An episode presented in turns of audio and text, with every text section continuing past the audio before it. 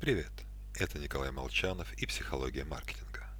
И сегодня мы с вами будем прокачивать память, научимся запоминать по кривой Эббингауза. Ну, начнем поговорим о дыхании.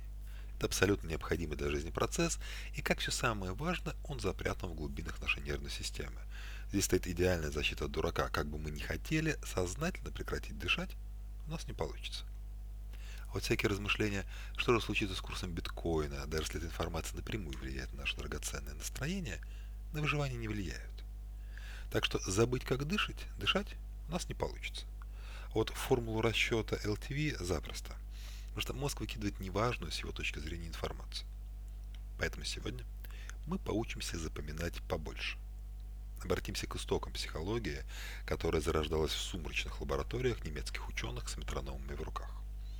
Так, интуитивный подход к заучиванию, повторять, повторять, повторять, повторять, он абсолютно верен. Чем глубже мы протопчем тропку по слою нейронов нашего мозга, тем дольше она сохранится. Но вот повторять можно по-разному.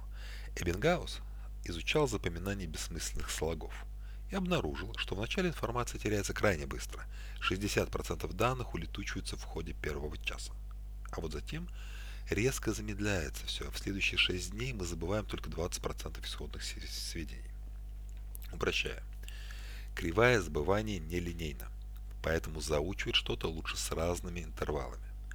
Чтобы запомнить что-то на пару дней, там для выступления или экзамена, повторяем сразу, затем через 20 минут, затем через 8 часов и спустя сутки после третьего повторения. А для запоминания в долгую лучше повторять сразу, затем через 20 минут, затем через 24 часа, спустя 2 недели после вот этого третьего повторения и еще через два месяца.